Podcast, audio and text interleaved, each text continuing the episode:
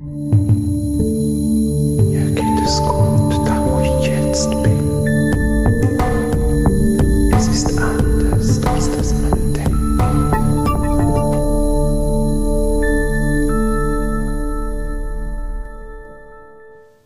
Hallo und herzlich willkommen zum Podcast Die geistige Welt Erfahrungen eines Mediums und Geisterjägers. Ja, und heute geht es genau um die zwei Bezeichnungen, dem Medium und dem Geisterjäger. Was ist was und ist es notwendig, ein Medium zu sein, um ein guter Geisterjäger zu sein? Ich möchte mit dem heutigen Teil vielleicht auch ein paar, hm, wie soll ich sagen, Vorurteilen aufräumen. Was ist ein Medium und was ist ein Geisterjäger? Ein Medium ist ein Mensch wie du und ich. Ja, kein spezieller Mensch, kein Mensch, der irgendwelche Erlebnisse hatte oder eine Großmutter, die ihm irgendwelche Mächte vermacht hat und so weiter. Nein, ein Medium ist wie du und ich, mit einem kleinen Unterschied. Ja, denn du hast dieselben hellen Sinne wie ein Medium. Du arbeitest aber nicht aktiv damit. Und ein Medium arbeitet bewusst und aktiv damit. Das ist eigentlich der einzige Unterschied zwischen Medium und dir als Zuhörer. Aber was ist ein Geisterjäger?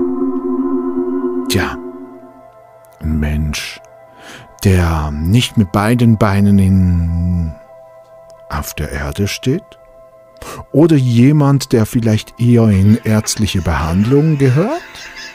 Das sind so Aussagen, die man immer wieder mal hört, wenn es ums Thema Geisterjagd geht. Ach, was ich mir schon alles anhören musste. Aber in Wirklichkeit ist es eher anders. Ich spreche allerdings jetzt für mich und meine Gruppe hier in der Schweiz. Wir sind eine Gruppe mit ganz viel unterschiedlichen Menschen. Ja, da hat's der Polizist, aber auch die Anwältin, die im Verein dabei war. Oder ganz viele aus der Medizin, sei es von Narkoseschwestern bis zum ganz normalen Krankenpfleger über Arztgehilfin. Aber auch Menschen, die im Büro arbeiten und so weiter, von A bis Z einfach durch die Bandbreite haben wir alles ganz normale Menschen bei uns. Ja, denn als Geisterjäger bin ich nicht ein Mensch, der sein Leben nicht im Griff hat. Nein, ich bin ein Mensch, den ein Thema interessiert, das noch polarisierend wirkt in der heutigen Zeit. Denn ich beschäftige mich als Geisterjäger wie auch als Medium mit der geistigen Welt.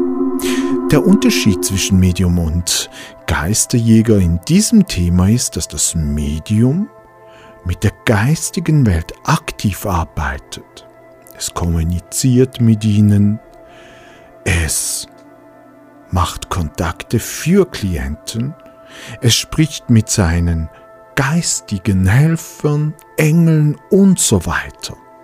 Und der Geisterjäger, der beschäftigt sich mit dem Thema die geistige Welt und versucht natürlich für Klienten herauszufinden, ob dann die geistige Welt verantwortlich ist, wenn der Klient etwas erlebt, was ihm Angst macht, er sich aber selber nicht erklären kann.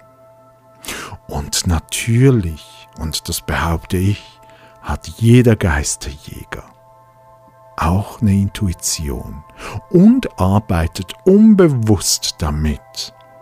Und meine Erfahrung zeigt bei meinen Kollegen, wie mehr sie sich mit der Thematik geistige Welt auseinandersetzen und das umsetzen, umso mehr werden auch ihre Intuition und hier ihre hellen Sinne aktiv. Ganz spielerisch, ohne es zu forcieren. Aber trotzdem ist es wichtig zu verstehen, dass es nicht wichtig ist, als Geisterjäger ein Medium zu sein. Nein, als Geisterjäger hast du die Möglichkeit mit verschiedensten Geräten, die Anhaltspunkte bieten, dem Klienten zu helfen. Dabei ist es wichtig zu hören, was er erzählt. Es ist wichtig wahrzunehmen, was ich wahrnehme mit meinen physischen Sinnen im Moment des Besuches. Und was sagt meine Intuition? Zusätzlich dann die Informationen mit den Geräten. Das ist Geisterjagd. Ein Medium, der kommt zum Klienten und verbindet sich. Und natürlich nimmt er sofort die geistige Welt wahr. Und natürlich kann es sein, dass zwei, drei Energien vorhanden sind, die auch sich beim Medium bemerkbar machen. Denn ja, als Medium nehme ich nicht automatisch jeden Spirit wahr. Nur diejenigen, die auch kommunizieren wollen mit mir. Trotzdem gibt es immer zwei, drei, die da sind und die auch in der Kommunikation sind. Und wenn ich dann da reinkomme und bei einem Klienten bin und dann geöffnet und ich die wahrnehme, dann sage ich natürlich nicht sofort dem Klienten, hey, da steht irgendein Herr und da eine Dame und da hinten ist auch nochmal ein Herr. Ähm, ja, da geht die Post ab. Nein, natürlich nicht. Denn wer sagt dann, dass diese drei überhaupt etwas mit dem Fall zu tun haben. Denn wir bekommen ja einen Auftrag. Es ruft uns jemand an, sagt, was er für ein Anliegen hat, zum Beispiel. Ich höre jeden Abend Schritte und wenn ich am Morgen aufstehe, sind alle Kastentüren in meiner Küche geöffnet. Und jetzt habe ich diese drei Verstorbenen. Ich kommuniziere mit ihnen, das mache ich natürlich ohne Worte, denn die Kommunikation der geistigen Welt ist eine energetische Kommunikation und geht über die Gedanken. Und ich frage, seid ihr verantwortlich für das, was hier geschieht? Und wenn diese drei verneinen, dann ist es auch nicht daran, hm, diese zu erwähnen beim Klienten. Also werde ich als Medium für den Klienten auch mit Geräten arbeiten. Gleichzeitig bin ich aber auf der Suche, wer dann verantwortlich ist für diese Spukphänomene. Und ganz wichtig, das habe ich bis jetzt nicht erwähnt, ist, dass wir immer von rational zu paranormal gehen. Also wenn ich irgendwo hinkomme, das heißt, ich höre Schritte, dann kann das ja ganz verschiedene Gründe haben. Sei es das Holz, das arbeitet, weil wir gerade in einem Wechsel des Klimas sind, von Winter zu Frühling, Frühling zu Sommer, Sommer zu Herbst. Oder der Nachbar, den man einfach sehr gut hört. Oder ein Tier, welches sich auf dem Estrich bemerkbar macht. Es gibt verschiedenste Gründe, die rational, ja, Erklärungen uns liefern für Spukphänomene. Und natürlich ist es nicht so, dass wir auch alles rational abstempeln. Aber wir stempeln auch nicht alles mit der geistigen Welt ab.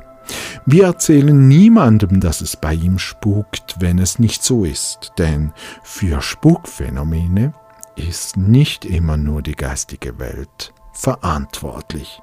Nein, eben Rationales, sei es die Umgebung, Holz, das Haus, was auch immer. oder der Mensch? Denn wir vergessen immer, wie viel Macht ein Mensch hat. Nur als kleines Beispiel.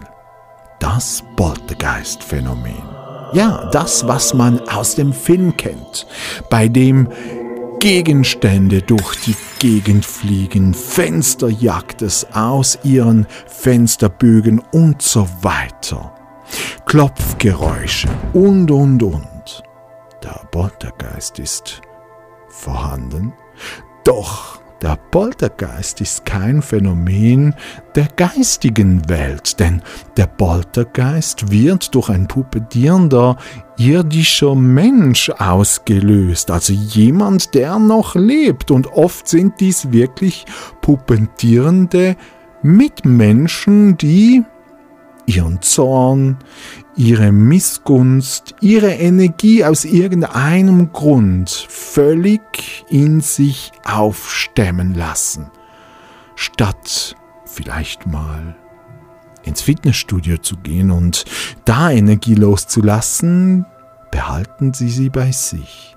Und irgendwann kommt der Tag, das kann dann ein Auslöser sein mit einem Streit mit Eltern oder irgend so in dem Stil was und schon geht's los. Und wenn man das erlebt, vergisst man's nie mehr. Wenn ein junger puppetierender Mensch seine angestaute Energie loslässt, dann spürt man wie eine Art Druckwelle. Und natürlich fliegen da Gegenstände, die nicht festgemacht sind. Und die Kraft kann so fest sein, dass Fenster und Spiegel zerspringen. Und es hat nichts mit der geistigen Welt zu tun. Ganz allein der Mensch. Also darf man auch das nicht außer Acht lassen, denn der Mensch hat genauso große Kraft wie die geistige Welt. Wir sind ja alle eins. Und das ist auch ein Grund, warum dann das Medium in der Gauss-Tante-Szene immer mit verschiedenen Energien der Verbindung ist. Denn das Jenseits ist im Daseins. Also wir haben immer irgendwelche Energien um uns. Aber eben, wie schon erwähnt, müssen die nicht verantwortlich sein für das Phänomen. Ja, das sind so die Hauptunterschiede. Und dann gibt es natürlich in der Geisterjäger-Szene gewisse Unterschiede. Gibt es diejenigen, die sich mit Lost Places, mit Orten von früher, die verlassen wurden und jetzt halt einfach unheimlich sind und oft gibt es Lost Places, die auch noch geschichtlich mit Spukphänomenen verbunden sind. Und da gibt es Gruppierungen, die gehen vor allem auf diese Plätze. Die wollen halt einfach die geistige Welt wahrnehmen. Sie wollen sie spüren mit ihren Geräten, sie wollen sie sichtbar machen mit ihren Geräten, eventuell mal ein tolles Foto oder Videoaufnahme einfangen. So wie ich es dazu mal mit meiner Gruppe in der einen Geschichte gemacht habe. Wir sind bis heute sehr stolz auf dieses Foto. Ja, aber diese Gruppierungen, das sind oft Menschen, die den Adrenalinkick suchen. Ich sag dem mal so. Meine Beobachtungen zeigen, dass genau oft diese Gruppierungen nichts von der geistigen Welt verstehen und ihr Wissen aus YouTube oder sonstigen sozialen Medien angeeignet haben, was natürlich nicht unbedingt etwas mit der Realität zu tun hat. Hm. Und diese Gruppierungen dann auf Menschen loszulassen, wäre in meinen Augen ein Fehler. Denn Oft sind genau diese Gruppierungen durch ihr Wissen, dass sie über YouTube und Fernseh und weiß Gucker wo überall herholen und natürlich, wenn man diesen dann zuhört, die oft genau dasselbe erzählen wie Fernsehsendungen. Sendungen aus Amerika, die aufgebaut sind, dass sie natürlich spannend sind und horrormäßig, damit der Zuschauer auch ja am Fernsehen bleibt, denn es geht ja um, um Einschaltquoten. Und dasselbe auch bei YouTube. Da geht es um Klicks. Und oft vergessen die Menschen genau dies, dass es ja nicht um das Eigentliche geht, das Thema, sondern dass es um Klicks geht. Und darum findet man auch auf den sozialen Medien und auf YouTube ganz viele Fake-Videos. Videos von Dämonen, äh, Ouija-Bretter, die völlig nach hinten losgingen und so weiter und so fort. Und jetzt setze ich mich sofort wieder in Nesseln, denn es gibt weder Dämonen noch Probleme, wenn ich mit dem Ouija-Brett arbeite. Was die geistige Welt angeht. Wenn ich allerdings natürlich psychisch labil bin und mit Antworten, die ich erhalte, nicht umgehen kann und Sachen frage, die man halt einfach auch nicht fragt, denn die Antwort wird kommen, dann kann es gefährlich sein. Aber rein geistige Welt? Nein. Denn es gibt keine bösen Geister. Und wenn es einen Geisterjäger gibt, der dir das erzählt, dass es Dämonen und böse Geister gibt, dann ist es ein Geisterjäger, der keine Ahnung von der geistigen Welt hat. Und da ist ein Unterschied zwischen Medium und Geisterjäger. Ein Medium befasst sich mit der geistigen Welt. Für mich ist das ein Thema, das ich tagtäglich in meinem Feld habe, mit der geistigen Welt zu arbeiten, zu fragen, äh, wie sieht das aus, wie muss ich das annehmen und so weiter. Und der Geisterjäger, ja, der geht über YouTube, soziale Netze und Fernsehen. Und hier habe ich eben meine Probleme. Ich schule meine Geisterjäger mit sehr viel Theorie. Ja, sie sollen verstehen, was ist die geistige Welt? Warum existiert die geistige Welt? Und wie sieht denn das aus mit dem Menschsein, dem irdischen Sein und dem Versterben? Und warum gibt es Spukphänomene, die ortsgebunden sind, die äh, personengebunden sind? Und warum gibt es Spukphänomene, die gar nichts mit der geistigen Welt zu tun haben, sonst mit dem Mensch oder mit anderen rationalen Erklärungen? All dies muss ein Geisterjäger wissen. Was messe ich überhaupt mit meinen Geräten und warum kann ein Gerät überhaupt ausschlagen? Warum messe ich Temperatur und die Temperatur kann von einer Sekunde zur anderen einen Temperatursturz zeigen und warum ist das so? Warum messe ich Luftfeuchtigkeit, wenn ich Fotos mache? Warum messe ich Elektromagnetfelder? Und was passiert, wenn so ein Feld angibt?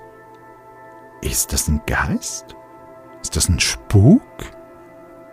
Nein, es ist ein Anhaltspunkt. Und das ist das, was ganz wichtig ist. Man muss verstehen. Man muss verknüpfen.